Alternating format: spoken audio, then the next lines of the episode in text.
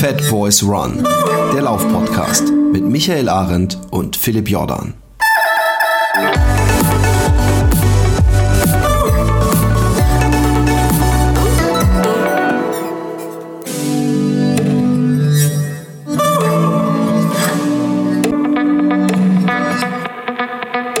Einen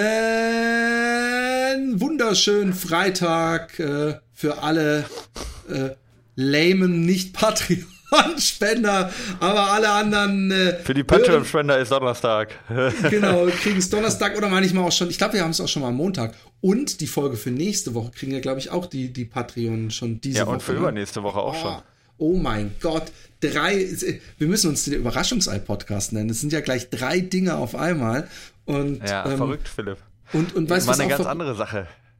Ja, wie ist das Wetter bei dir? Ja, das wollte ich gerade sagen. Es ist auch verrückt, weil ich habe seit ein paar Tagen ein absolutes Traumwetter mit Sonnenstrahlen, äh, blauem Himmel und als wollte mir Gott ein, äh, ein Zeichen geben, äh, bin ich gestern, also ich habe ja wirklich äh, äh, sehr lange rumgekrebst mit ähm, ähm, Gewicht und nicht echt nicht angenehm laufen können. Und ich meine, ich hatte das schon mal, Ja. same story, aber es war diesmal so, dass ich dachte, ey, fuck, wird es noch mal was? Dass ich wirklich drei Kilometer und die unangenehm waren, durchweg. Und jetzt bin ich vorgestern fünf gelaufen und da war ich schon echt happy, keine Gehpause. Ich habe mich nicht schwer gefühlt und gestern bin ich sechs gelaufen und es war, wie gesagt, lächerliche Distanz alles, aber es war ein so geiler Lauf. Ich habe nicht eine Sekunde es nicht genossen. Und es war so herrlich und ich habe am Ende, ich bin, ich weiß nicht, ob du das kennst, es ist sehr kindisch, aber ich bin mit 5,8 hier praktisch bei mir angekommen und gedacht, fuck, nee, nee, ich muss mich steigern, ich laufe jetzt noch hier einmal die Straße runter, bis meine fucking Uhr 6 zeigt. Aber es ging mehr darum, wie gut ich mich beim Laufen gefühlt habe und wie, wie toll es war. Und Laufen ist einfach das Beste, was es gibt. Und ich bin so froh, dass ich jetzt wieder da angekommen ist, wo ich mich nicht aufraffen muss, um laufen zu gehen, nur weil ich weiß, dass es irgendwann besser wird, sondern wo ich mich freue, laufen zu gehen. Ja, das freut mich für dich. Das ist super. Bei Was macht bei dir das Laufen? Und das Wetter? Ja, geht so. Ja, Wetter ist super.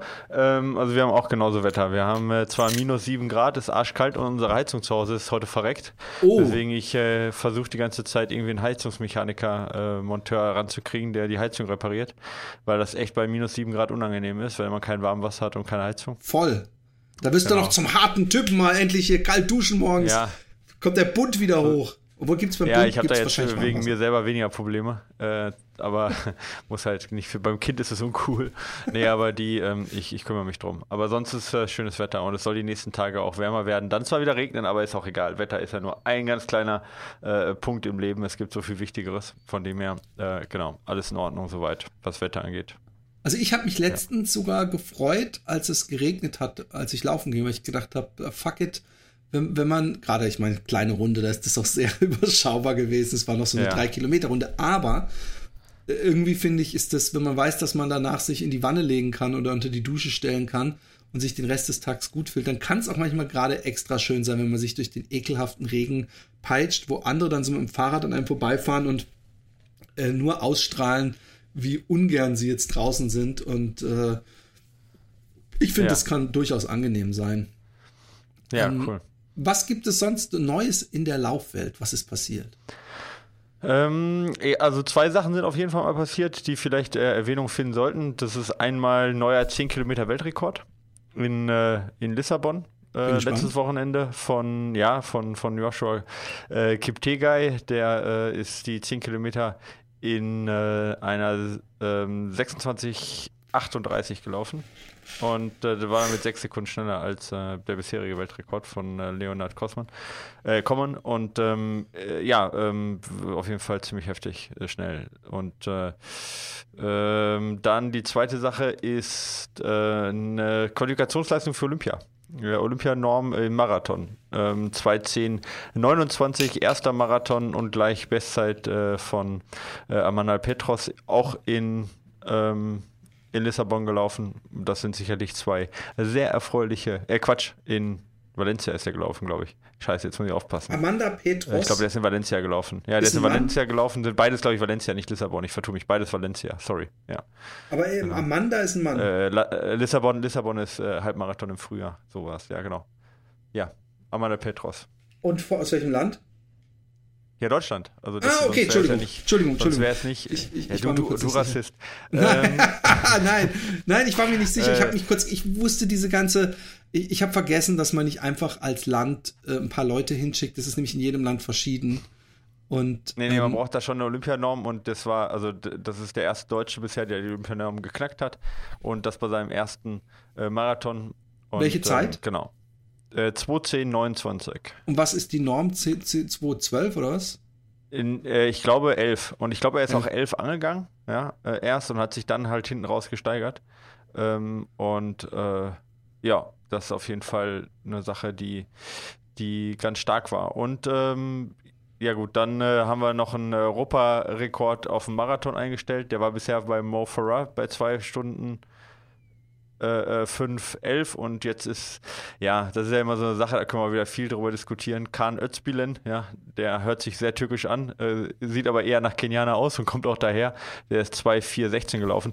Da muss man ja immer ein bisschen aufpassen. Das ist jetzt natürlich Europarekord und ich möchte da jetzt auch mich nicht zu weit aus dem Fenster lehnen, aber ähm, zumindest, sage ich mal, in Kenia aufgewachsen, trainiert und jetzt ähm, türkischer Staatsbürger und damit Europarekordfähig und hat den dementsprechend auch geschafft. Genau, soweit, so gut. Das sind so die, die, die, die, News, sage ich jetzt mal, aus, Aus der aus der Geschichte. Leichtathletikwelt. Aus der Leichtathletikwelt. Genau, So ein genau.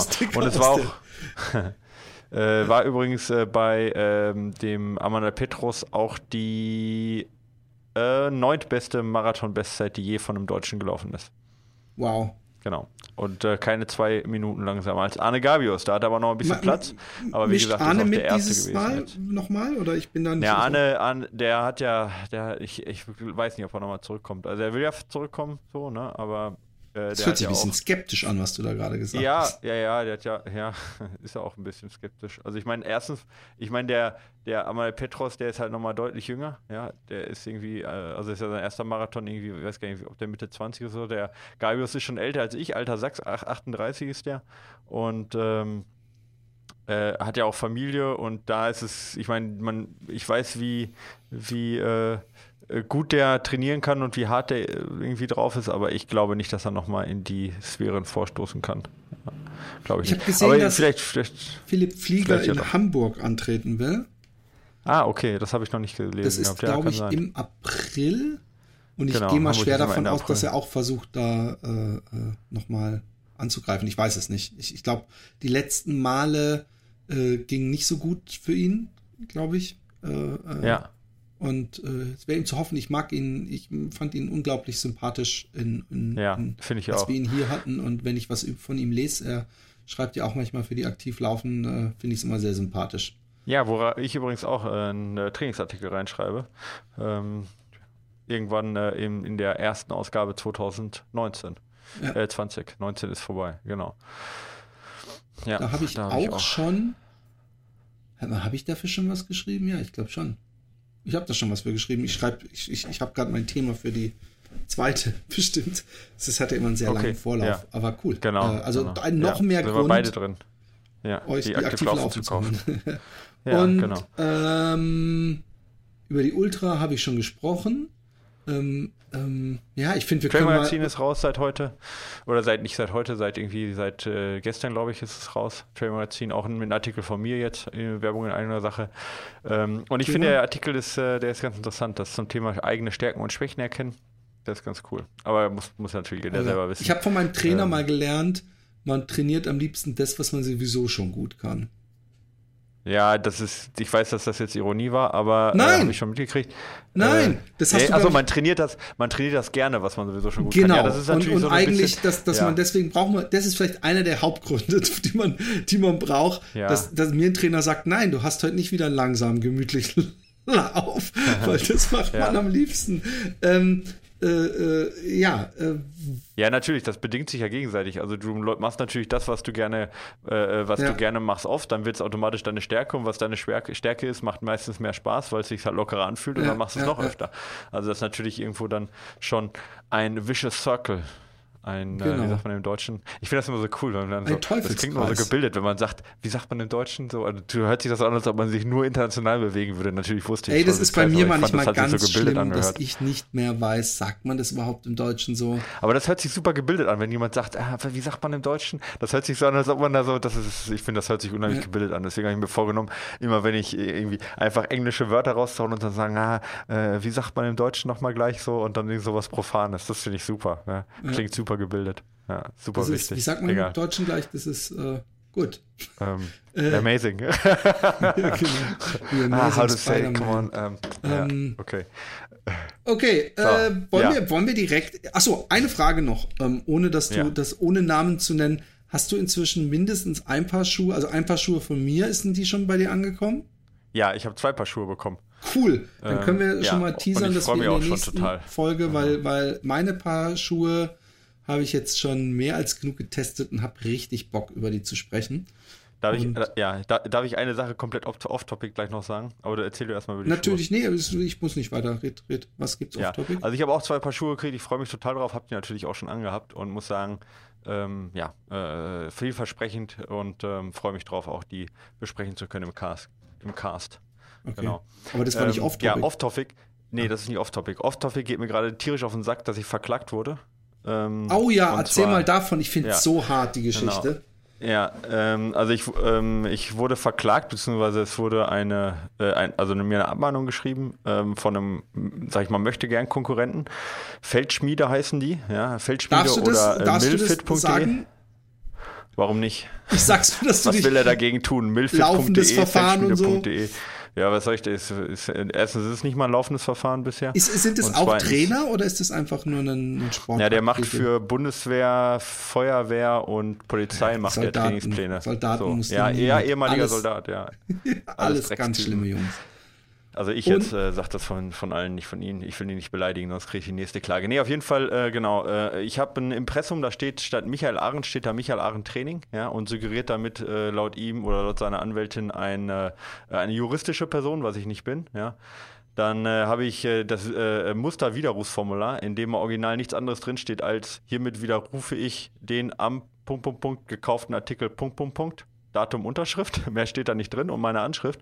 Das muss aber laut Gesetz und äh, muss das äh, äh, dem Käufer vorm Kauf zugänglich gemacht werden. Ich habe es bisher erst nach dem Kauf zugänglich gemacht, weil vorher kann er ja eh nicht widerrufen, aber muss vorher zugänglich gemacht werden. Das hat bei mir gefehlt. Und äh, dann war ein Darstellungsfehler im Preis ähm, dass der bei manchen Geräten nicht angezeigt wurde, weil er quasi überschrieben wurde sozusagen. Das habe ich aber nicht gemerkt, weil ich, äh, äh da hat sich bei, bei meinem ja, bei meiner Website was geändert und ich habe es nicht gemerkt. Äh, wurde ich jetzt darauf hingewiesen, aber das ist auch noch Teil äh, eben dieser, dieser Geschichte. Und diese drei Sachen wurde, wurden äh, mit einem, ähm, ja, wie sagt man, Klagewert oder mit einem, mit einem Streitwert in Höhe von 100.000 äh, Euro angelegt. Und ähm, daraus ergibt sich dann halt Kosten auch für einen Anwalt mit einer einstweiligen Verfügung. Ähm, äh, bedeutet für mich, ich muss erstmal 2000 Euro sofort zahlen, plus meine Anwaltskosten. Und sobald irgendein Fehler noch auf meiner Seite nochmal auftaucht, der in dieser einstweiligen Verfügungsweise in der Unterlassungserklärung drin auftaucht, was relativ umfangreich ist, ähm, hätte ich äh, weitere 5000 Euro jedes Mal an diesen Kläger da schicken müssen, ja, automatisch sozusagen. Ja, also er schreibt das an, ich muss das schicken, die 5000 Euro, und das quasi ein Leben lang. Und das ist absolut deutsches und europäisches Recht ähm, und äh, kann man nicht viel gegen machen. Ich habe da jetzt wieder äh, Widerruf eingelegt und hoffe jetzt, dass äh, das nicht vor Gericht geht, weil sonst wird es richtig teuer für mich. Wird wahrscheinlich, sage ich mal, äh, mehrere tausend, vielleicht über 10.000 Euro kosten, wegen so welchen banalen Sachen, die in, in der Realwirtschaft keine Auswirkungen haben. Äh, Im Gegenteil, wir, äh, gerade was das Widerrufsrecht angeht, gehen wir in der Praxis weit über dem hinaus, was gesetzlich fortgeschrieben, fortgeschrieben ist. Ja, also weit darüber hinaus mit unserer Kulanz. bei uns hatte nie ein, ein Sekunde einen Nachteil äh, irgendwo gesetzlich, sondern wir sind immer weit über das Geforderte hinausgegangen. Nichtsdestotrotz sind da halt irgendwo ähm, ja, ähm, Anwälte, die sich genau darauf spezialisiert haben und offensichtlich auch Konkurrenten, die sich darauf spezialisiert haben, damit eine gute Zusatzquelle an Einnahmen zu generieren. Und das kostet mich halt, sag ich mal, mein Gewinn für dieses Jahr. Also ich habe dieses Jahr umsonst gearbeitet, voraussichtlich äh, für nichts. Ja, und meine kompletten Ersparnisse für dieses Jahr ähm, wegen, Aber wegen du musst dem so eine Scheiß. 2000 Euro zahlen, oder? oder?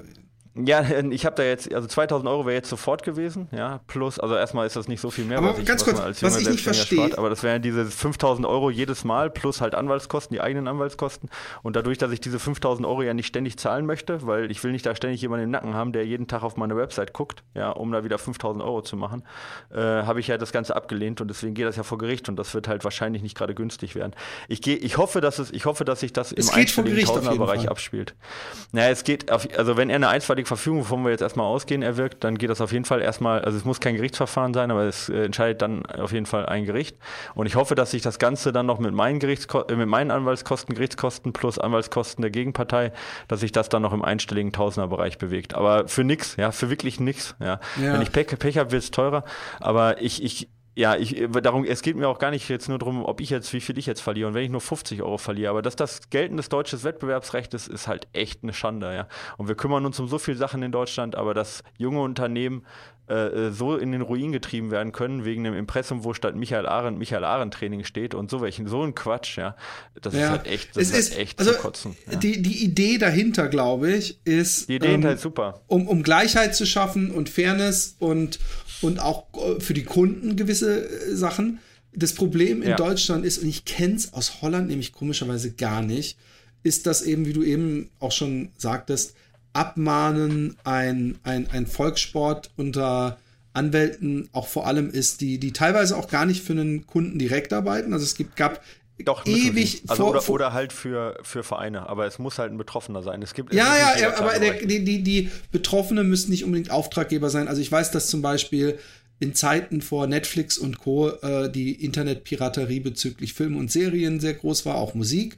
Und dann Ja. gab's halt äh, Anwaltskanzleien, die den ganzen Tag nur auf irgendwelchen Tauschbörsen waren, irgendwelche IP-Adressen ermittelt waren und dann ja, im Namen ist, von es wird- ist halt Praxis, ja. ja, Universal und Co. Äh, Abmahnungen geschrieben haben. Und da ist nie was vor Gericht gegangen. Das war auch nie die, die, die Intention, sondern da ging es darum, die Abmahnung zu unterschreiben. Das ist übrigens immer mit so drastischen Zahlen, die man dann, wenn man weiter Genau, vergehen weil es würde, halt dann auch zahlen- Geld, weil es einfach Geld mehr Geld bringt, ja. Aber du kannst Genau. es halt auch, du kannst Aber- zwar dagegen sein, aber dann geht's halt vor Gericht, ja. Genau, aber meistens zahlst du da 400 Euro oder so, weil länger, äh, das Genau. ist ja die, die, die, diese Abmahnung, die man dann erstmal unterschreibt, meinetwegen auch mit Widerspruch oder Änderung unterschreibt und zurückschickt.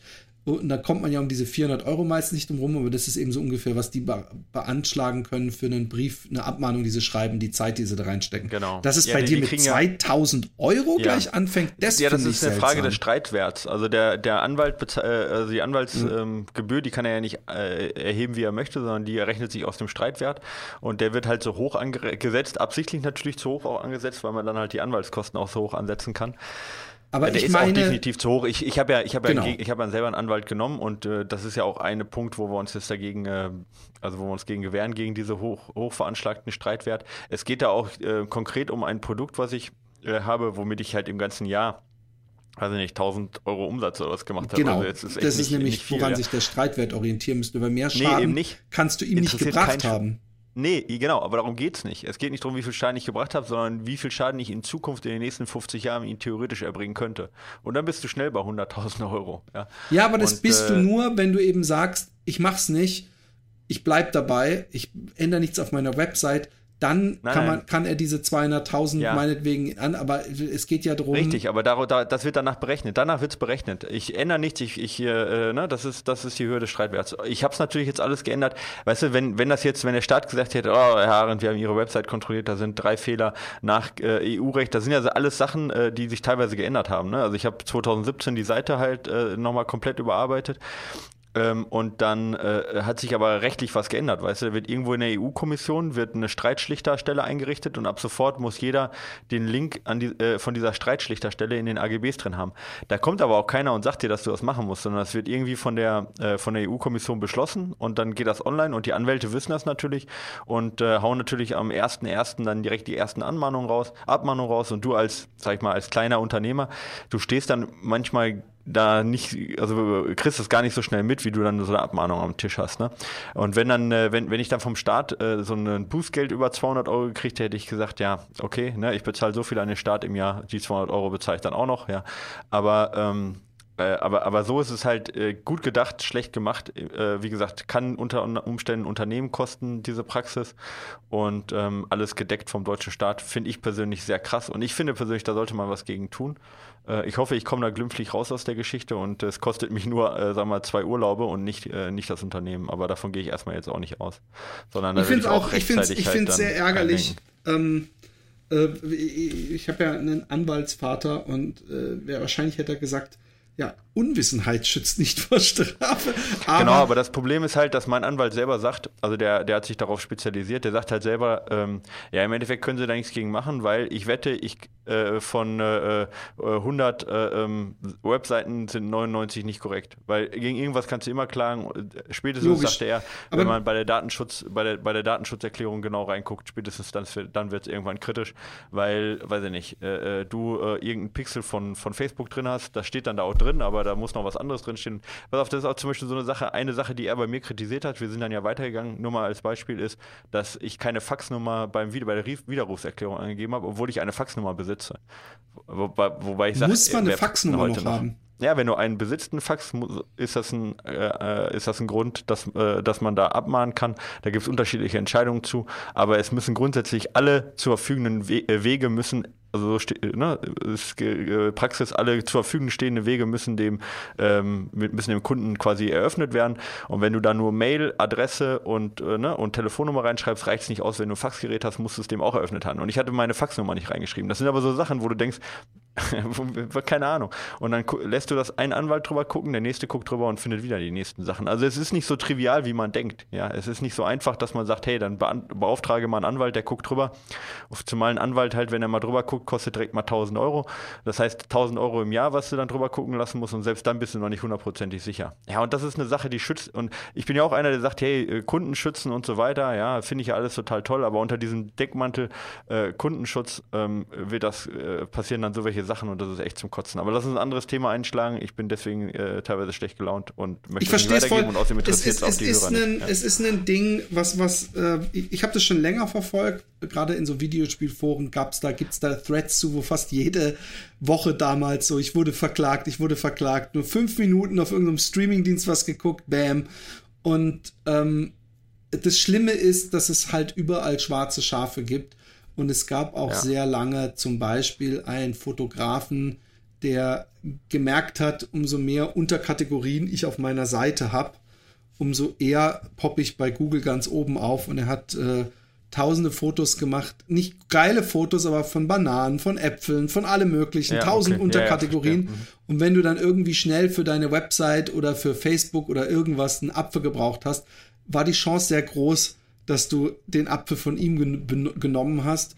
Und er hatte halt, er hat nur davon gelebt eigentlich. Er war mit seiner Frau äh, äh, nonstop vor Gericht und hat jeden verklagt und äh, ja. hat davon gut gelebt. Und das ist natürlich nicht, wofür das Gesetz gemacht wird. Aber ähm, ja, man kann halt nichts machen. Man, man, man, äh, du bist auf jeden Fall ein gebranntes Kind, jetzt wie man sagt.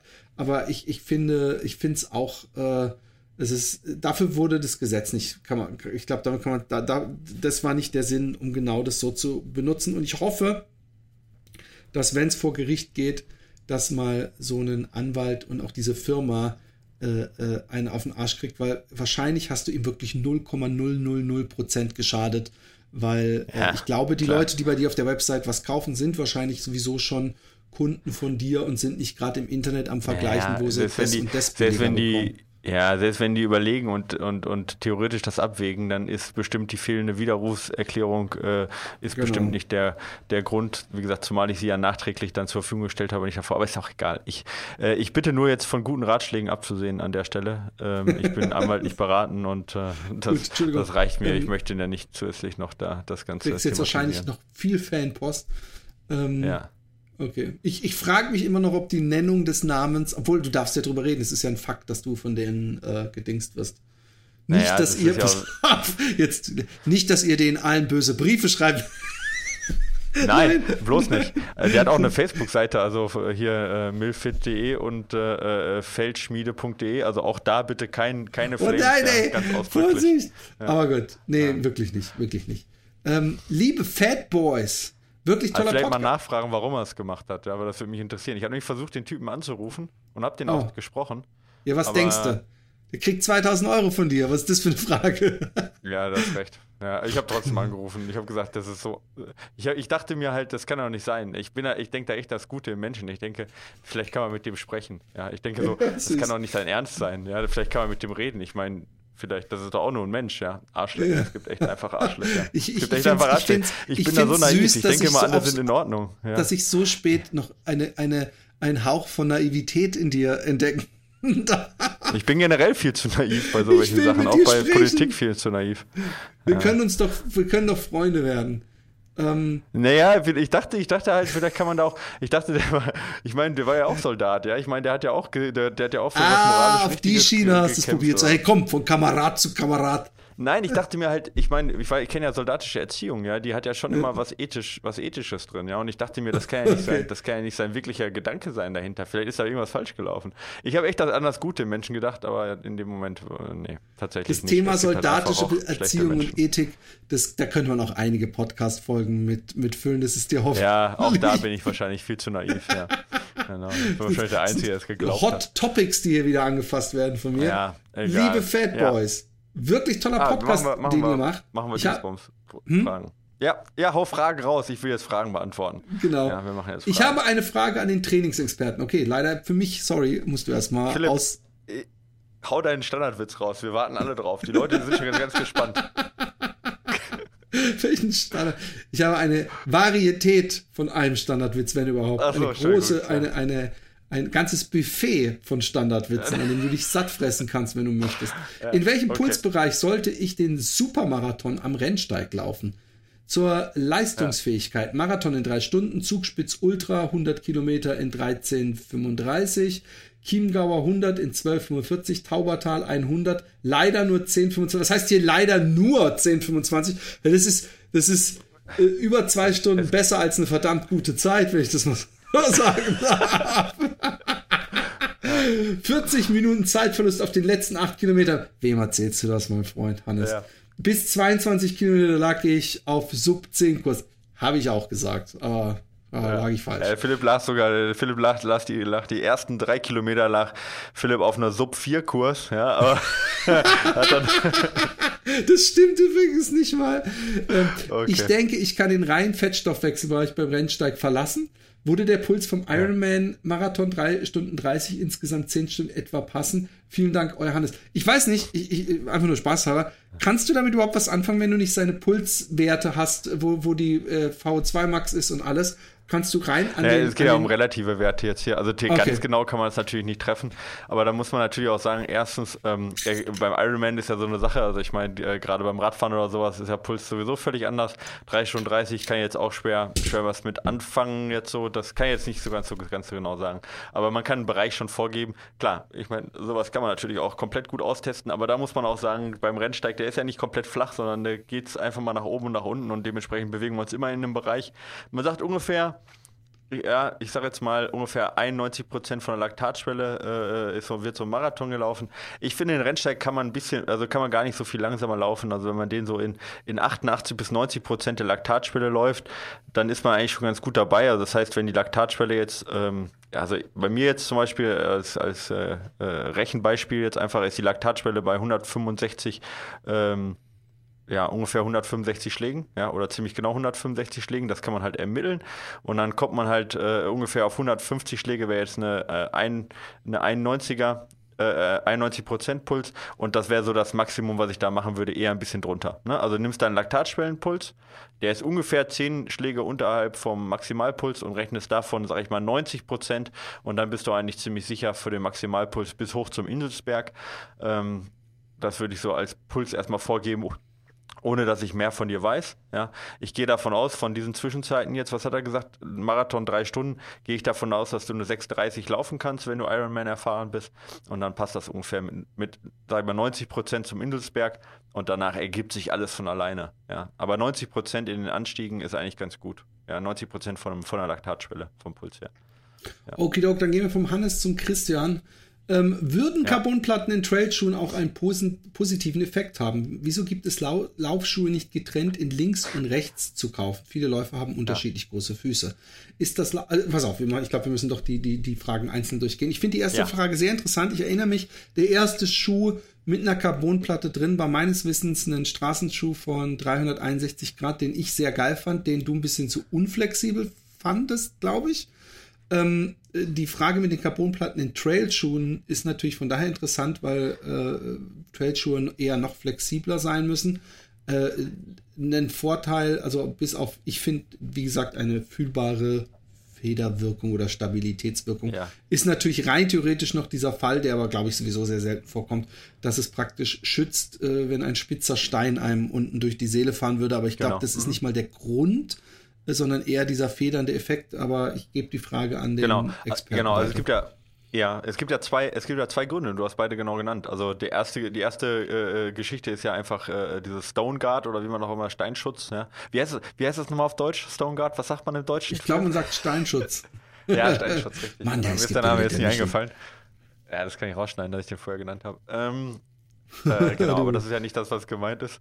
Ähm, sondern er meint wahrscheinlich die Geschichte, die jetzt hier bei dem Vaporfly und sowas drin ist, dass die Carbonsohle so gebogen ist, dass sie einen halt nach vorne weg katapultiert. Ja? Aber er hat es schon spezifisch ähm, von Trailschuhen, ne? Ja, ja, klar. Aber ich sage jetzt mal nur halt die, das Prinzip, das Gleiche. Ja, ja, ja.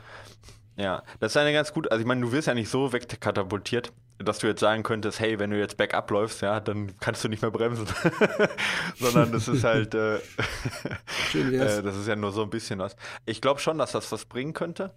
Ähm, ja, warum nicht? Also ich meine, was jetzt im äh, ähm, was jetzt im, in Straßenschuhen funktioniert, funktioniert sicherlich auch in Trailschuhen. Ja.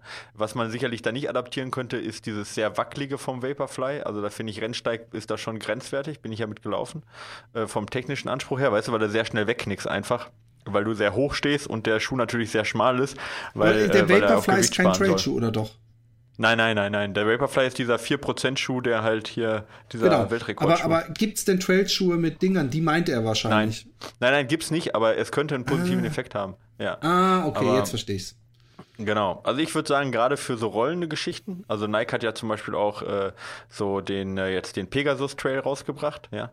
Äh, wenn der so eine Sohle hätte und du würdest ihn eher in so einem, sag ich mal, Forststraßengelände anziehen, dann wäre das sicherlich auch ein optimaler Schuh für, für einen Rennsteig. Wenn es dann noch technischer wird, glaube ich, hat der Effekt, nimmt, nimmt der Effekt ab, weil du eine sehr hohe Standzeit hast und ja, ich weiß nicht, ob es dann, ich, ich weiß nicht, müsste man messen, ja. Ich würde grundsätzlich sagen, warum nicht, ja. Könnte ich mir schon vorstellen. Okay. Also Hersteller, macht was. Äh, links und rechts kann ich dann aber auch direkt mal beantworten, weil ja, das wollte das ich auch schon rein, gut. Das nennt man, ja, das ist, das ist einfach, sag mal, Ökonomie.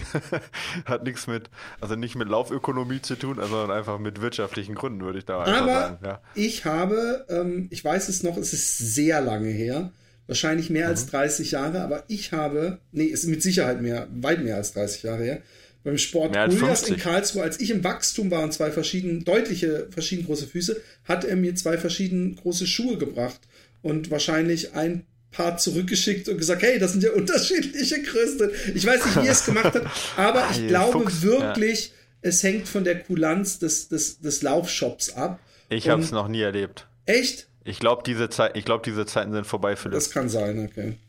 Ja, aber wenn, glaub, wenn du dir guckst, was der Runners Point ähm, äh, wie kulant der ist mit Schuhen zurückbringen scheinbar. Also dass Leute wirklich nach einem Jahr sagen so, die sind ausgelaufen und sie kriegen ein neues Paar. Ich habe da die wildesten Geschichten gehört. Ähm, ja. äh, so wie Ikea, wundern. ne? Ja, Haben wir aber auch wieder ich, eingestellt. Ja. Aber äh, äh, wahrscheinlich äh, äh, machen ja die, die, die, die Läden, man denkt immer, die machen genau die Hälfte im Einkauf, aber wahrscheinlich so ein Runners Point zahlt wahrscheinlich viel weniger als äh, die Hälfte des, des Preises. Und dann kann er natürlich schon überlegen, ja, dann ver, ver, verballer ich halt zwei Paar Schuhe aber ich mache immer noch einen Gewinn und halte den Kunden und er kauft dann bei mir die überteuerten Gels und so. Von daher, ich weiß nicht, ob du das. bist so naiv. du bist zu naiv, was Runners, was Runners Point angeht. Nee, keine Ahnung. Ja, ich weiß, also ich finde das eigentlich eine ganz coole Geschichte. Ich meine, was man natürlich sagen muss, was vielleicht in Zukunft ganz interessant ist, ne?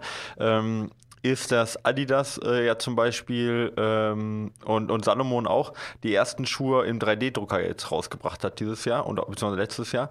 Äh, und Salomon sogar so weit Stimmt. geht, dass die quasi aus Skischuhen wieder Laufschuhe machen, weißt du? Also das Granulat wieder herstellen aus Skischuhen und daraus Laufschuhe machen zum Beispiel. Und dann könnte man natürlich ähm, auch äh, theoretisch, ich meine, das gibt es ja jetzt schon, diese Customized-Shoes, ja, wo ja. du halt dann sagen kannst, ich möchte meinen Namen drauf haben oder so. Dann könnte man theoretisch ja auch mit so über 3D-Druck und sowas könnte man ja auch sehr gut halt äh, das dann anpassen, weißt du? Ja, Die, voll, voll. Und das wäre halt natürlich nochmal eine, eine sehr coole Marketinggeschichte. Ich, also es ist Marketinggeschichte, aber äh, das wäre natürlich ganz cool, ja. Und dann das könnte man das auch sowieso so die, die Zukunft wahrscheinlich, dass du deine ganz eigenen Schuhe, die komplett auf dich zugeschnitten sind, ja. äh, bekommst und dann sagen kannst, ich möchte für meinen Fuß, aber möchte ich dann den Kinvara die Kinvara-Dämpfung äh, äh, und Passform mein Fuß und äh, genau, dann geht es dann auch wieder um, da geht dann wieder um Markenrechte, wenn du sagst, du möchtest die Kinvara-Dämpfung haben. Nee, die, ja. kannst du natürlich Aber, nur bei Saucony dann bestellen. Äh, ah, okay, und, ja, gut, das stimmt und, natürlich. Und du möchtest den Vaporfly bei Nike ja. und so, aber ja, wahrscheinlich okay. Okay, dann kannst du im Laden deine Schuhe 3D testen lassen, dann kriegst du eine Nummer äh, einen Code oder sowas und den können alle Hersteller anwenden. Wer, wer, nee, ist mit Sicherheit. Ich sag jetzt mal, ich habe so oft in meinem Leben, ja, haben irgendwelche Leute gesagt, ach, irgendwann wird der Computer mal so klein sein oder äh, ich weiß noch bei der PlayStation 1, da, da gab es dann so Vorfilme und wenn dann einer gesagt hat, so sehen bestimmt mal Spiele aus, dann habe ich gesagt, Mann, weißt du, wie viel Rechenpower das gleichzeitig diese Schattenswillen, es wird, es müsste ein Zimmer voll mit Rechnern sein, das wird es nie für zu Hause geben und ich war jedes Mal lag ich falsch, aber jetzt, ihr seid Zeugen. Die Zukunft wird sein, dass ihr so eine Chipkarte habt, wo eure Daten drauf sind, dann werdet ihr eure Schuhe customized bestellen. So. Ich würde behaupten, es gibt diese Chipkarte da nicht mehr, aber ist egal. Also das wird irgendwo anders draufgespeichert. Auf einem, auf einem, auf einem permanenten Datenspeicher, das habe ich auch gelernt jetzt im Rahmen, Rahmen von dieser Verklagegeschichte, was ein permanenter Datenspeicher ist. Äh, nicht zu verwechseln mit einem körperlichen Datenspeicher. Ja, das genau, ist äh, körperlicher Datenspeicher. Ja, weißt du, ein körperlicher Datenspeicher ist zum Beispiel ein bedrucktes T-Shirt, ist ein körperlicher Datenspeicher. Okay. Nee, im Ernst, äh, ja auch, aber ist egal. Ähm, ja. Ist das äh, Laufen gesagt, genau. Mit ja. Steigung auf dem Laufband als Vorbereitung auf einen Berglauf sinnvoll oder vielleicht sogar schädlich für den Bewegungsapparat? Ja, es ist natürlich sinnvoll, ob wohl, nee, ich finde, es macht sicher Sinn, oder? Ja, ich bin gespannt, was du sagst, ja. aber äh, ja, ja, genau. Also, können wir ganz kurz machen. Äh, ja, ist absolut sinnvoll, gerade im Winter oder gerade für Leute, die nicht so viel äh, Steigung vor der Haustür haben, super sinnvoll. Äh, zwei Nachteile hat die Geschichte, beziehungsweise eigentlich nur ein Nachteil. Oder eigentlich sind es zwei Nachteile. Ich, ich mache jetzt einfach mal zwei Nachteile. Cooler wäre ich noch, wenn ich drei sagen würde, ne? Aber es sind eigentlich nur zwei. Am allercoolsten, wenn du sagen würdest, ähm, wie heißt es nochmal? Ähm, ah, Nachteil im Deutschen. Genau, genau, genau. Ist äh, Def Disadvantage, äh, wie heißt es, wie sagt man im Deutschen? Nachteil. Ähm, auf jeden Fall äh, die ähm, äh, die eine Sache ist, es ist natürlich eine sehr gleich, gleichförmige Bewegung. Das hat halt den Nachteil, dass du ähm, äh, natürlich sehr schnell ermüdest, weil es immer die gleiche Bewegung ist. Ähm, und dass du es dann aber auch nicht gewohnt bist, wenn du dann ins Gelände gehst, dann hast du so Stufen drin und läufst so ungleichmäßig. Also alleine um dann halt so dieses Pacing zu finden, ist es, also dieses Ausgleichen von so Spitzen, weißt du? Wenn es mal super steil wird oder du musst mal eine Stufe. Ja, ja, ich verstehe schon. Äh, und dann schießt du Laktat Treppen. ein und du musst das, ja. genau, diese Treppensimulation, dass du es dann wieder in den Griff kriegen musst. Das ist eine Sache, die muss man dann noch in die Realität rüberbringen ja, das im Frühjahr irgendwo oder im Urlaub oder sonst was.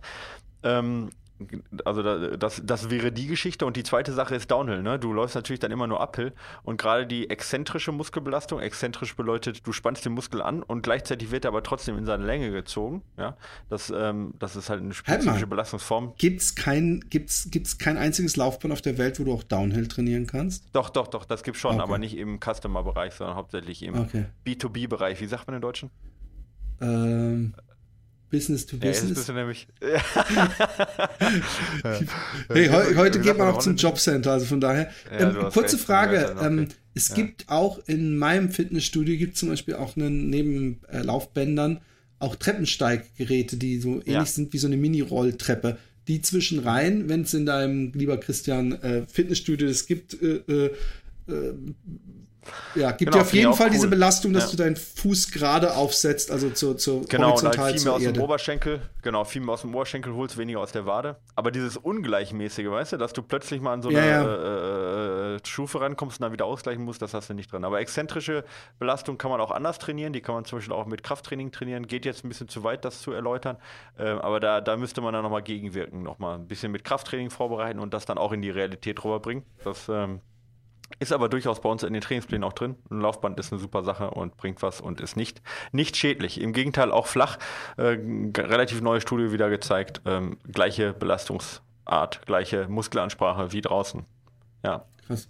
so. Trotzdem habe ich das Gefühl, Genau. es muss irgendwie ein bisschen leichter sein, weil draußen kommt mir die Welt ja auch nicht entgegen, sondern ich muss sie praktisch selber laufen. Aber Naja, aber du, so. du, äh, du hast halt auch zum Beispiel keinen Wind, sicherlich, ja, klar. Aber, ähm, na egal. Also auf jeden Fall, ja, lass, lass, es geht, es geht um den Bewegungsablauf, nicht um, um die kmh, genau, ja. Richtig. Genau. Ja. Gibt es eine Formel, mit der man Leistungen auf unterschiedlichen Trailläufen vergleichen kann? Zum Beispiel war ich auf 10 Kilometer mit 600 Metern besser drauf als bei 15 Kilometer mit 800. Gebe ich direkt an dich weiter. Ja. Äh, ja, gibt es eine Formel? Also wir haben, ähm, wir haben da eine eigene Formel. Also wir arbeiten ja grundsätzlich mit Watt, ja, was erstmal eine gute Sache ist und das, damit kannst du es viel, viel besser vergleichen, um da mal noch ein bisschen Werbung für Wattmesser zu machen und für Datenanalytik äh, im, im Sport. Ähm, was wir nutzen für jemanden, der kein Watt hat, das ist ähm, eine Formel, äh, die sagt, äh, äh, Kilometer plus äh, 0,9, jetzt muss ich überlegen, 0,961 mal die Höhe. Ja, das ist das, was wir rausgekriegt haben von über 200 Athleten. Ja, äh, wie das ungefähr in Abhängigkeit stimmt, äh, äh, gibt dann quasi so eine Art Leistungskilometer. Also das wären jetzt ungefähr bei, bei 10 Kilometer und 600 Höhenmeter wären das dann nicht genau 16 Kilometer. Ja, also nicht, nicht 10 Kilometer plus 600 Höhenmeter gleich 6 Kilometer oder so, sondern äh, bisschen weniger. Ne? Also ungefähr 15,8 oder sowas sind das dann, oder 15,7 Kilometer. Und diese 15,7 Kilometer, ne, die kann man dann, da kann man dann das durch die Durchschnittsherzfrequenz zum Beispiel nehmen, ja, und dann hat man da so einen Leistungsindex, ja, der ähnlich ist wie äh, der äh, Progression Efficiency Index beim, beim Laufen, äh, beim, beim Wattmessen. Und das gleiche kann man bei den 15 Kilometern auch machen. Da kommst du halt dann, oder eben, wenn nicht durch die Durchschnittsherzfrequenz, sondern wenn du beides maximal gelaufen bist, kannst du es natürlich auch durch die Zeit nehmen. Und bei den 15 Kilometern wären das dann eben 15 und bei 800 Höhenmeter wäre es dann nicht 15 plus 8, sondern 15 plus, ich sag mal, 7,2 oder sowas. Dann bist du bei 22,2 Kilometer und ähm, das könntest du dann miteinander vergleichen. Also das ist das, was wir rausgekriegt haben im Durchschnitt, ja. Wobei man sagen muss, im Vergleich zu Wattmessungen ist das noch immer eine sehr hohe Varianz, weil nicht jeder immer gleich ist und weil gerade Höhenmeter und Kilometer natürlich auch sehr stark drauf ankommen, wird eher flach bergab gelaufen und steil bergauf oder andersrum. Es ist immer effizienter, steil bergauf zu laufen und flach bergab zu laufen, als äh, flach bergauf zu laufen und sehr steil bergab zu laufen. Ne? Das, das ist halt auch so ein Unterschied, der dann da drin ist, den ich bei der Wattmessung besser rauskriege als rein durch Durchschnittszahlen. Aber die, die Formel jetzt, ja, das wäre jetzt eine, womit man die beiden Läufe relativ gut vergleichen kann. Und die ist relativ nah dran an der Formel, die auch zum Beispiel Strava nutzt für die steigungsabhängige, fürs steigungsabhängige Tempo, also für die SAT oder äh, NGP Normalized Grade Pace. So, jetzt habe ich ganz schön viel rausgehauen. Ich weiß auch nicht, man, was man dazu auf Deutsch sagt. Doch, steigungsabhängige Tempo habe ich gesagt. Aber ich habe die Formel genannt. Ich glaube, die Frage ist beantwortet. Aber hallo. Jörg. Moin, moin. Ich möchte gar nicht Christian. lange um den heißen Brei Ah, herumreden und euch zum x-ten Mal Honig um die nicht vorhandenen Bärte schmieren. Nicht vorhanden? Du hast Also- doch einen, oder, Philipp? Ja, ich eben. nicht, das, oder das Graue, was da im Gesicht ist? äh, ihr haut ja gerne in den Podcast Empfehlungen für Bücher raus. Könntet ihr mal eine Aufstellung eurer empfehlenswertesten Bücher online stellen? Ich meine, es geht ja stark auf Weihnachten zu. Und was könnte man sich Tolleres wünschen als Bücher? Würde mich freuen. Bleibt wie ihr seid. Ihr begleitet mich auf vielen meiner Ich hab die- Läufe. Ich habe die Frage nach vorne gezogen, weil er Weihnachten geschrieben hat. Da dachte ich, oh, wir haben nicht so viel Zeit. Das müssen Ja, wir ist jetzt eine gute raushauen, Idee. die Frage. Ähm, Ja. Er wollte natürlich, dass wir die online stellen. Der äh, Ja. gemacksüchtig, wie heißt das auf, auf Deutsch? Der ähm, bequeme. Ähm, Ja. ähm, ähm, Wie heißt das auf Was Ähm. Süchtig, süchtig. Süchtig, Ähm, ja, ja. Also, ähm, ich, ich, ich, ah, fuck. Ich glaube, ein Buch, was ich echt toll fand, hieß, glaube ich, Nowhere Near First äh, äh, Adventures from the Back of the Pack oder so. Und Ja, das mochte ich. Ich weiß nicht, ob es so heißt. Ich guck mal kurz, ob es so heißt. Ja. Ähm, ähm, ich, ich mochte das, weil das äh, äh, sehr schön und persönlich geschildert wird äh, von einem Ultraläufer, also der, der jetzt nicht, nicht irgendwie mal was gewonnen hat, aber der sich krasse Challenges setzt. Irgendwann will er auch, glaube ich, äh, die 100 Meilen bei sich auf der Bahn laufen und so. Also es, es, es, es, es, es sind tolle Geschichten. Das, ähm, da, wir, wir über Ultra und wie man das äh, erfahren kann, ohne dass man jetzt gewinnt und, und, und, und irgendwie was, was ausmacht, fand ich das Buch irgendwie total geil, weil mich hat es irgendwie sehr motiviert und, und diesen, diesen, diesen bisschen diese Bescheuertheit vom Ultralaufen auf eine persönlich nette Weise. Und ich glaube, das andere hieß Running Against the Wall. Das hat mir der gute Markus mal zukommen lassen. Grüße an Herrn Ja. Raub an dieser Stelle. Und das sind lauter Kurzgeschichten ähm, von verschiedenen Ultraläufern geschrieben. Teilweise, also die, die besten Geschichten fand ich zum ähm, Barclay, äh, äh, dessen absolute Härte da so gut rüberkommt. Aber es gibt ganz viele Geschichten. Und ich fand auch die Jurek-Bücher und auch wenn er vielleicht manchmal nicht so gerne oder beliebt ist, ich mag noch immer den guten, ähm, oh fuck. Dean Ultra- Knesses. Genau, Dean Canessis Ich wusste es. Woher, guck mal, wir kennen uns schon so gut. Du musst, ich, als Ja. du gesagt hast, auch wenn er nicht so beliebt, ich wusste sofort, wen du meinst. Ich, das, ich, ich habe nicht ich- gedacht, du findest ihn, glaube ich, scheiße. Ich mag ihn total, ich mag seine Bücher, ich mag dieses Ultramarathon Man, auch, auch wenn er sich eventuell da größer macht, als, als, als er war oder äh, relevanter oder so. Ich fand, auch da wird so schön beschrieben, einfach äh, direkt praktisch live von der Strecke und in dem einen Buch, in dem er diese Staffel, die durch quer durch Amerika geht, wo dann immer Leute so zu zehn so sich um Bus teilen und er schreibt sich als Team ein und die fragen ihn, wo sind deine anderen neun Mitglieder oder 15 oder ich weiß nicht wie viele Leute und er sagt, nee, nee, nur ich. Äh, und das Ding allein läuft. Ich fand das, ich finde die Geschichten äh, äh, motivierend und inspirierend. Und Ja. ähm, du darfst jetzt wahrscheinlich den wissenschaftlichen Teil übernehmen. Ich habe jetzt mal drei von meinen Ja, ich, wahrscheinlich ich habe jetzt, 20 ich habe Laufbüchern. jetzt in der Zeit, nee, ich habe jetzt in der Zeit, wo du jetzt äh, ähm, rausgesucht, habe ich mir auch ein paar rausgesucht und äh, habe extra überlegt, was ist eben nicht so wissenschaftlich. Aber ich habe jetzt zwei, zwei gemacht, zwei wissenschaftliche und zwei nicht wissenschaftliche. Und zwar äh, der, das erste und das, bevor du es gesagt hast, war tatsächlich Ultramarathon Man von Dean Knesses. Ja, Ah, obwohl cool. du sagst, der ist nicht so beliebt bei mir, aber das ist das Buch, was mich zum äh, Ultramarathon geführt hat. Ja, Und ich find's auch. so un, unfassbar motivierendes Buch und es ist völlig egal, ob es jetzt halb fiktiv ist oder nicht. Es ist ja nicht mal halb fiktiv, aber er übertreibt manchmal vielleicht ein bisschen und ja, egal. Äh, Super cooles Buch. Ich habe das zweimal gelesen, ich habe es zweimal verschlungen und ich würde es auch noch mal ein drittes Mal verschlingen. Ich finde es einfach gut geschrieben und es nimmt einen einfach völlig mit in die Welt und wer danach keinen Bock hat, einen Ultramarathon zu laufen, der ist halb tot.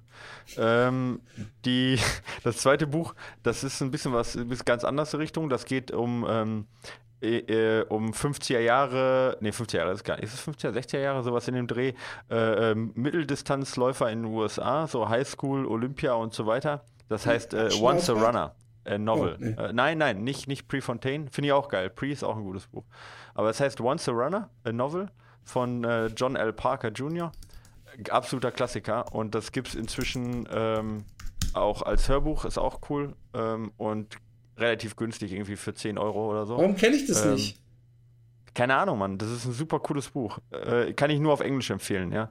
Ich weiß nicht, wie das Buch auf Deutsch heißt. Ich weiß nicht, wie man dazu sagt. Einmal ein Läufer und zurück. Ich habe keine Ahnung. Aber es ist, äh, er heißt auf jeden Fall, also da gibt, äh, also de, der Hauptdarsteller, äh, Cassidy heißt der. Das ist halt so ein Junge, der halt so einen Olympialäufer anhimmelt und äh, äh, die, also in, seinem, in, in seiner Trainingsgruppe und da wird so ein bisschen erzählt, er erzählt quasi, wie er da durchgeht und ähm, also durch das Training und was es bedeutet in der Highschool für ihn und also für mich persönlich das der beste Roman, den es bisher über Geil, es ist auch noch ein Roman. Ich habe gesehen, dass ist ein Roman, äh, es ist kein, Dennis, ist nicht reell, ist ein Ja, Roman, aber Dennis- der beste Roman übers Laufen, ja. Ja, geil. Dennis schreibt, glaube ich, auch gerade an einem äh, Laufroman. Mhm. Und da habe ich gleich gedacht, das ist eine geile Idee. Ich glaube, ich möchte auch nochmal in meinem Leben einen Laufroman schreiben. Es ist einfach eine geile Ja. Idee. Und, und, und der Markt äh, äh, gibt genügend Geschichte. Ich bin echt gespannt. Das muss ich mir auf jeden Fall Ja. holen. Ja, Run to Runner. Also ist mein Lieblingsbuch, was Laufen angeht. Ja. Und äh, wie gesagt, äh, Ultramarathon Man, das sind die beiden, die beiden, äh, Krass, und ist von 1978 übrigens, das Buch. Ja, ja, ja, das ist super alt, aber es, ich liebe das Buch. Also, cool. jetzt guck mal, jetzt habe ich nochmal so einen Geheimtipp rausgeholt. Ne? Ja, voll. Da, das ist, ja, erwartet man nicht. Die Leute denken, ich kenne alles. Ja? Der Aachen, der erzählt doch eh immer nur das Gleiche und dann bam, kommt so ein Ding Wer raus. Wer denkt denn ja? das bitte? Keine Ahnung.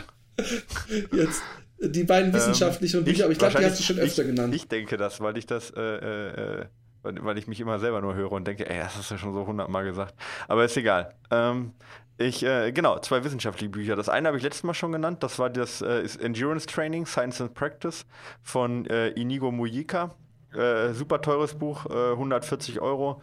Ähm, und ein bisschen schwer in Englisch zu kriegen, aber ähm, das beste Buch, was je über Endurance Training geschrieben wurde dafür. Äh, deswegen muss ich es nennen. Sorry. Ja, ich weiß, es kauft sich eh keiner für 140 Euro und ihr habt ja auch recht. ja, ist auch total lebensmüde. Eigentlich nur ein bisschen Dinge Strahlschiffen, wie reich Ja, ich will, genau, ich will halt sagen, hey, ich, ich hab's, ich hab's sogar zweimal. Ja, ich hab's einmal, es gibt's einmal Aber als. Aber das waren die Zeiten, bevor du verklagt wurdest. ja, genau. Ja, so sieht's aus. Ja, es gibt auch nochmal in Infographic Edition, also eine, wo, wo das Ganze grafisch nur aufgearbeitet wurde. Das kostet dann auch nur 70 Euro, aber das kann ich nicht empfehlen. Das ist definitiv keine 70 Euro wert. Ja. Okay. Ähm, genau. Ähm, so, äh, zweite Buch, was erschwinglich ist. Tatsächlich das von Kilian Jornet. Also das hat er ja nicht selber geschrieben, aber er hat da so ein bisschen Beitrag geleistet. Ähm, und äh, da muss Hä, ich sagen, da habe ich so oft du? gesagt, ihr habt recht. Uh, Training for the Uphill Athlete, a Manual for Mountain Running and Ski Mountaineering von Steve House. Ähm, wie gesagt, da hat äh, Steve House, Scott Johnson, äh, Johnson haben das geschrieben und Kilian hat halt äh, da seinen Beitrag geleistet. Und das ist für 23 Euro erhältlich, ist seit letztem Jahr raus oder seit diesem Jahr raus, seit März. Und ähm, da steht gerade was jetzt äh, für Bergläufe ja, äh, angeht oder für, für Ski-Mountaineering und für Bergsteigen, da steht echt sehr viel Wahres drin. Und vor allen Dingen, die, die teilen das so in, die teilen das immer ein in, in Capacity-Training, also ich, das weiß ich jetzt zufällig, wie es in Deutschen heißt, also Kapazitätstraining. Kapazitätstraining und Anwendungstraining, ja. Äh, und das finde ich total super, gerade was Ultramarathon angeht, dass man es so einteilt, dass man sagt, einmal macht, macht man jemanden zum besseren Läufer und einmal versucht man eben diese Kapazität, die man dann hat, auch in in, die Realität rüberzubringen. Und das teilen die so ein und das machen die so gut und klassisch und toll, dass ich sagen muss, das Buch lohnt sich für alle, die nicht nur auf der Straße laufen. Ja, und äh, ja, das sind so meine beiden Bücher: Endurance Training und ähm, Training for the Uphill Athlete. Und äh, wie gesagt, die beiden äh, Belletristik, sagt man Belletristik dazu? Mhm. Das klingt so ja. intelligent, ja. Genau. Das wäre dann äh, Once a Runner. Wie sagt man nochmal auf Deutsch? Ähm, ähm, und Dingsbums, ja. Ultramarathon Man.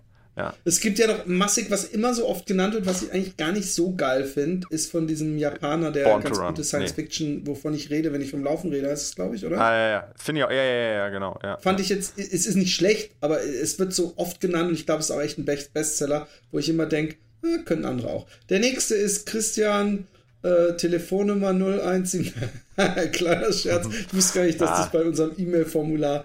Deine Frage. Hi, Ultras sind wir, ja auch, wir, wir, rufen manch, manchmal rufen wir einfach zurück. Äh, vorzugsweise genau. so gegen 23 Uhr. Einfach mal so, genau. hallo Christian. Nein. Ich weiß, wo du wohnst. Christian. Was machst du gerade? Trainierst genau. du gerade? Genau. Die Beckenmuskulatur. Frage Deine Frage. Hi Ultras sind ja auch ausreichend als Buffetwanderung bekannt und im Rahmen des COTs sagte einst ein Teilnehmer zu mir, dass er im Vergleich zum Vorher eine Stunde schneller werden möchte, rein durch Einsparung an, der, an den Verpflegungspunkten. Gehen wir von einer sportlichen ja. und weniger kulinarischen Motivation aus. Wie sollte man bei Ultras die Verpflegungspunkte gestalten? Wie viel Zeit sollte man sich nehmen? Sollte man sich am Puls orientieren? Auf welche Körpersignale sollte man achten? Ich finde es so lustig, weil ohne Witz, ich habe gestern beim Laufen genau darüber nachgedacht und habe mich gefragt. Über Essen. Das ja, nicht nein, nein, überhaupt nicht. Ich habe mich, ich habe an Taubertal gedacht und an den allerersten Verpflegungspunkt, wo ich mich ja kurz hingestellt habe und getrunken habe und so ein Pärchen kam und echt so praktisch so im Vorbeirennen sich so schnell was rein, dann gleich weiter und habe ich gedacht, klar wird es öfter gesagt, man soll an Verpflegungsstellen, gerade wenn man eine Bestzeit hinterherjagt, nicht ewig rumhängen, aber dann habe ich gedacht, wie viele Verpflegungsstellen gibt es? Es gibt äh, äh, zehn, ja, beim Taubertal sind es sogar 20 Stück. Wenn ich an jedem eine Minute stehe, oder eine Minute zu lang, dann geht's um 20 Minuten maximal, ja. Also Ja. ähm, ähm, es ist, wie man eine Stunde rausholen will, ist mir ehrlich gesagt schleierhaft. Und ich glaube auch, dass das Schöne an einem Verpflegungsposten ist, dass man auch mal kurz Ruhe hat, stehen bleibt und auch wirklich was isst. Und ich finde, ähm, diese, diese 20 Sekunden oder diese eine Minute, die man einspart, indem man sich da voll hetzt, äh, äh, ich, ich, ich, wie, du wirst mich jetzt kreuzigen, aber ich denke mir immer, das, das, das kann auch im, irgendwo anders dann wieder fehlen an Energie oder so. Also äh, ich verstehe das Ja. so einen. Ich fand es ja so geil, dass ähm, bei diesen 50 Kilometer Ultrameisterschaften, wo der Hechler, ähm, wie heißt er nochmal? Ähm, Boah, jetzt stehe ich auf dem Schlauch. Der mit dem Schnauzer, der, der so extrem bis am, das, wo man denkt, er stirbt am Ende. Ah, Zack Miller, jetzt. Genau. Und, und, und da war ich echt geschockt, dass die bei einem, oder war es 50 Meilen sogar? Ich weiß 50 nicht mehr. Ich glaube, Meilen, 50 ja, ja, Meilen 50 war es. Meilen, ja. Und, und wie die durch die Verpflegungsstellen, also die haben sich nicht so wie beim, beim Western States, äh, die, die alle vier Führenden, die sich auch kurz hingesetzt haben, mal kurz was gegessen haben, sondern der ist Ja. durchgewetzt, hat eine Flasche kurz im Vorbeifliegen reingeäxt und denke ich mir, klar, bei, bei, bei, bei 80 Kilometer kannst du es wahrscheinlich noch machen, aber ich frage mich, inwieweit äh, äh, äh, sich das auch rächen kann. Ich bin gespannt auf deine Meinung. Ich bin Ja. sicher, ich liege falsch Ja. mit meiner Ansicht, aber ich esse halt gerne. Nee, also es kommt natürlich auch immer drauf, also ich, er sagt jetzt ja bewusst auch für jemanden, der auf Zeit geht, ja. Ähm, also ich denke auch, es wird zu viel Zeit an den Verpflegungsstationen grundsätzlich äh, verloren, aber von der Spitze eher zu wenig, so, ja. Ähm, ähm, ich, ich denke, bis, bis 100 Kilometer kann man durchlaufen. Ich, da, beim, wenn ich 100 Kilometer gelaufen bin, bin ich immer durch, also bin ich, habe ich das genauso gemacht wie Zack Miller. Also alles schnell rein, genommen, aufgefüllt, so schnell wie möglich weiter, keine Sekunde verloren.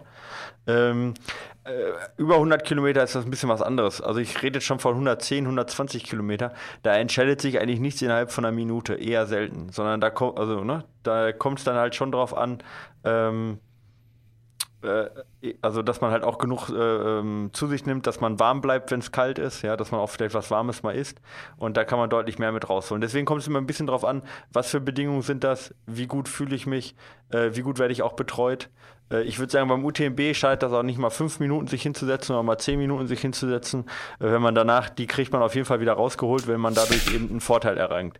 Einfach nur zehn Minuten sich hinzusetzen und nichts zu machen, äh, weil man halt sagt, hey, jetzt habe ich was geschafft, das ist eher für Leute, was die halt durchkommen wollen und die nicht auf Zeit laufen. Also von dem her, beim Zut bis zu 100 Kilometer braucht man eigentlich keine Minute an der Verpflegungsstation, da kann man halt quasi auf, äh, aufnehmen und direkt wieder weiterlaufen. Ähm, ja, Vollgas durch, außer man hat einen Grund. Und wenn man einen, Grund hat, meine ich damit nicht, man hat schon Probleme, sondern ähm, weil halt äh, Wetter schlecht ist und man muss mal was Warmes zu sich nehmen oder man ist so lange unterwegs eben, äh, dass man vielleicht mal Schuhe wechseln muss und so weiter. Aber sonst denke ich, wenn es einem gut geht, äh, sollte man sich nicht zu lange an den Verpflegungsstationen aufhalten. Ja, Okay. genau. Deine Frage, lieber Philipp, lieber Michael, natürlich möchte ich mich erst einmal herzlich bei euch für die Ja. Bereicherung meines Sportlerlebens bedanken, aber immer gerne doch, mein lieber, meine liebe Miriam. Ähm, ich höre einige Podcasts, die alle von sehr sympathischen Menschen toll gemacht werden, aber euch zu hören ist immer ein bisschen wie zu Hause ankommen. Das ist schön.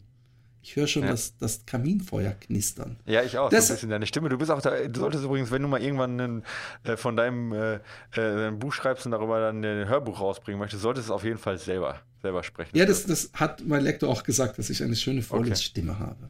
Deshalb Okay, unterstütze ja, ich euch, oder nee, ich werde es dann so vorlesen. Deshalb unterstütze ich euch natürlich auch ja. auf Pat Yay, Patreon, denn das ist ja nicht selbstverständlich, dass ihr eure spärliche freie Zeit für uns aufwendet. Liebe Miriam, du bist mir schon jetzt unglaublich sympathisch und du bist Ja. ein guter Mensch. Das muss man dir auch einfach mal so sagen. ever.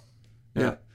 Ähm, zu meiner Frage, die schnell zu beantworten, und, und danke Miriam übrigens an dieser Stelle. Zu meiner Frage und allen anderen auch, die schnell zu beantworten ist, ich bin im Herbst ein, 4, ein 41, oh, großer Unterschied, Kilometer Trail gelaufen. Als nächstes steht im Frühjahr ein Straßenmarathon an. Das wird vermutlich eine Ausnahme bleiben, aber ich möchte einfach mal den Unterschied zwischen Trail und Straße erfahren. Ab Mitte Januar werde ich mich dafür mit einem der Trainingspläne eines gewissen Michael A.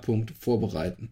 Da will ich mal vorsichtig bin sein, weil das ist ein, ein ganz, ein ganz äh, äh, windiger Typ, äh, dessen Website Hier auch noch mal nicht ganz Information. legal ist. Du hast 14 Tage Widerrufsrecht nur als Information zur Seite. So.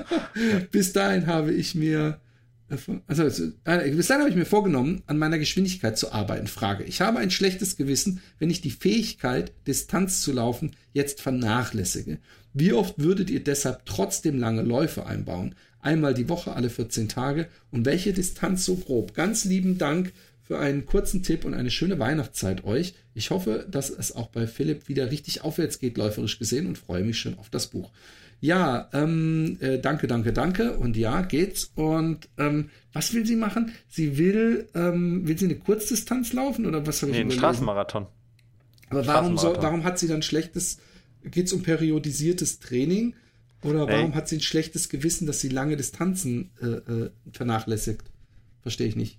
Weil sie ist ja vorher Ähm. auch nur, nur in Anführungszeichen 41 Kilometer Trail gelaufen. Ja. Ähm, ich sehe den Ja, Unterschied. ich glaube, also jetzt vernachlässige, wo sie sich um, die, um das Tempo küm kümmert. Also Ah, okay. Also ich habe immer, wenn ich im Training war, aber ich bin natürlich keine äh, äh, Koryphäe da drin, ich habe eigentlich Du geguckt, dass ich immer, du hast eigentlich immer Intensität und Umfang vernachlässigt. Genau, na, genau, bis, bis auf ich, bis, Ja. bis zu dem Zeitpunkt, bis, äh, als ich bei dir gelandet bin. Aber ich Ja. habe eigentlich immer alle zwei Wochen einen langen Lauf gemacht.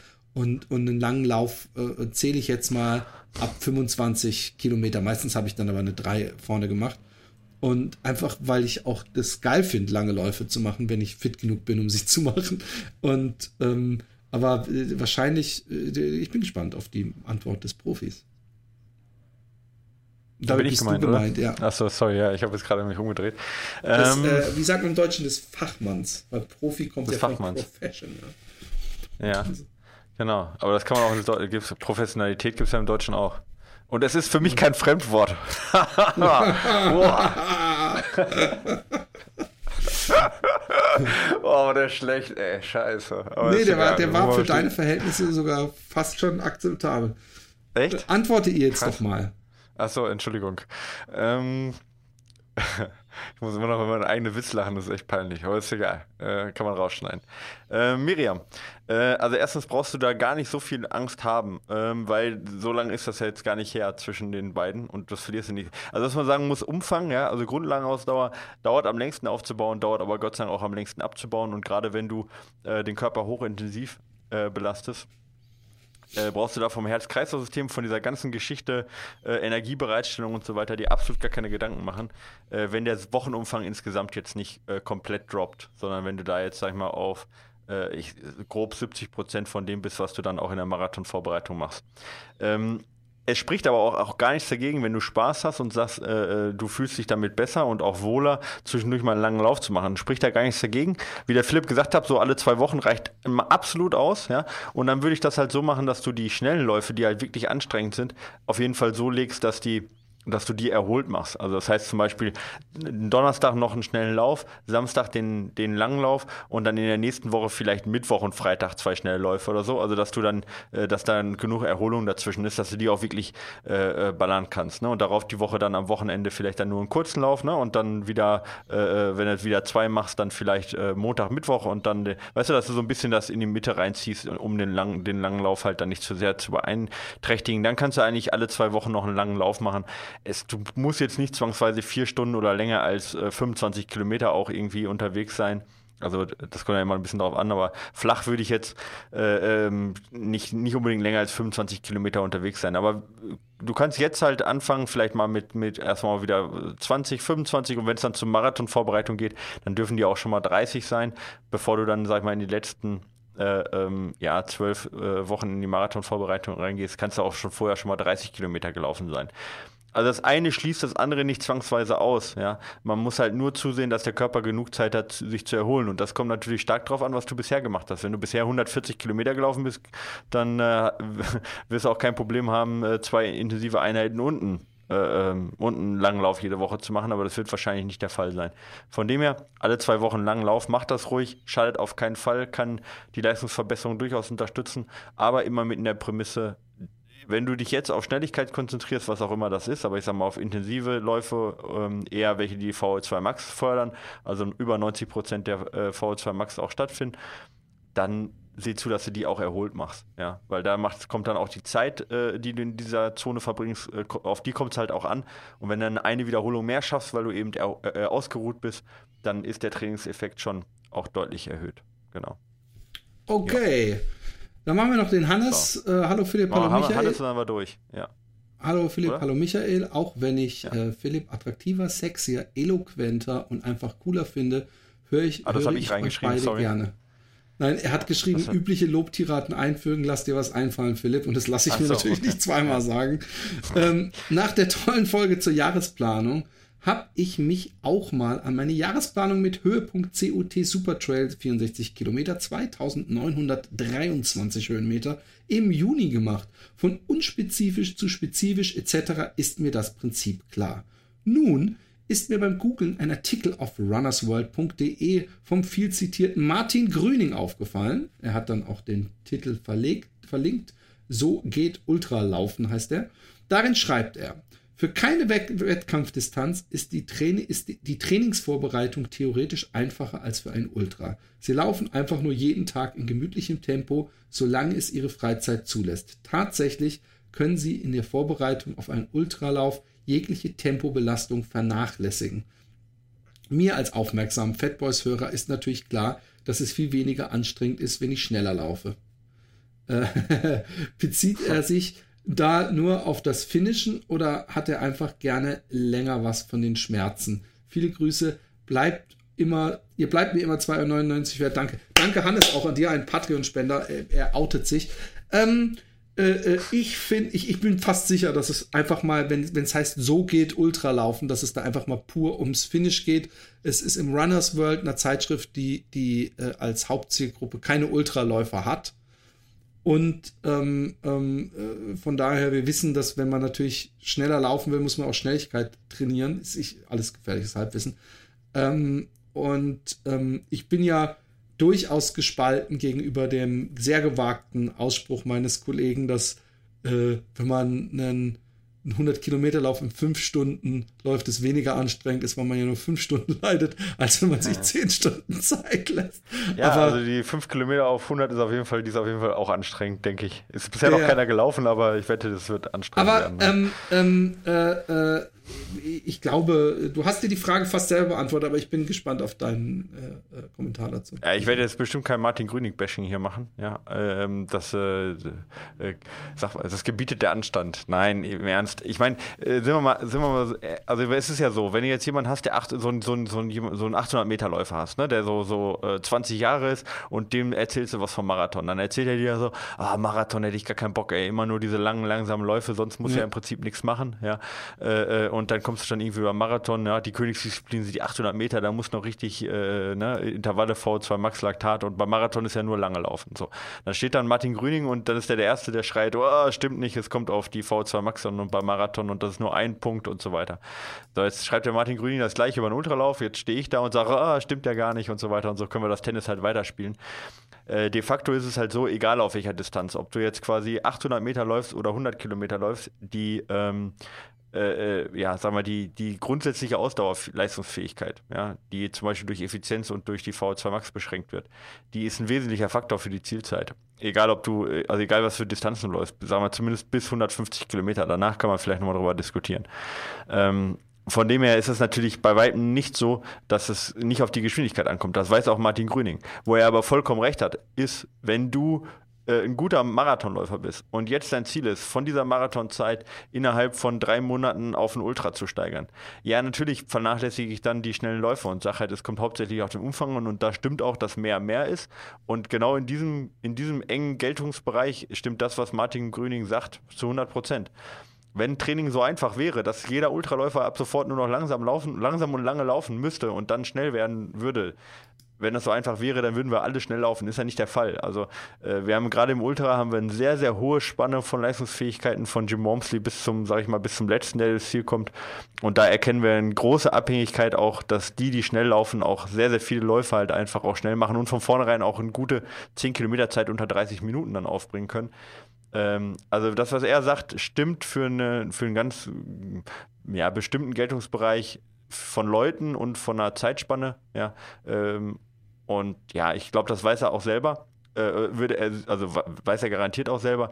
Und da muss man ja sehen, wer läuft äh, oder wer liest die äh, Runners World. Das sind ja viele Marathonläufer, die da vielleicht auch ambitioniert laufen und jetzt äh, einen Straßenultra laufen wollen, vielleicht von 50 oder 100 Kilometer. Und da würde ich ihm da jetzt nicht unbedingt komplett widersprechen. Natürlich ist beim Ultralaufen auch erstmal in der direkten Vorbereitung der Umfang äh, ja die wichtigste Größe. Das kann man sicherlich so sagen. Ob man das jetzt auf einen Satz so kurz zusammenschreiben sollte, ja, weiß ich nicht. Aber es ist halt schön plakativ und ist auch in Ordnung. Aber wie gesagt, der Geltungsbereich ist da relativ gering, ja, würde ich jetzt mal sagen. Ich weiß auch nicht, in welchem Zusammenhang er das geschrieben hat, aber äh, wenn, äh, wenn der, der, Link heißt, so geht Ultralaufen, also wenn es so einfach wäre, ähm, dann könnte man das gleiche auch für Marathonlaufen schreiben, äh, trifft auch für ein paar Leute zu. Ja, ist sicherlich ein bisschen sehr plakativ und wenn das so alles so einfach wäre, würde ich damit kein Geld machen können.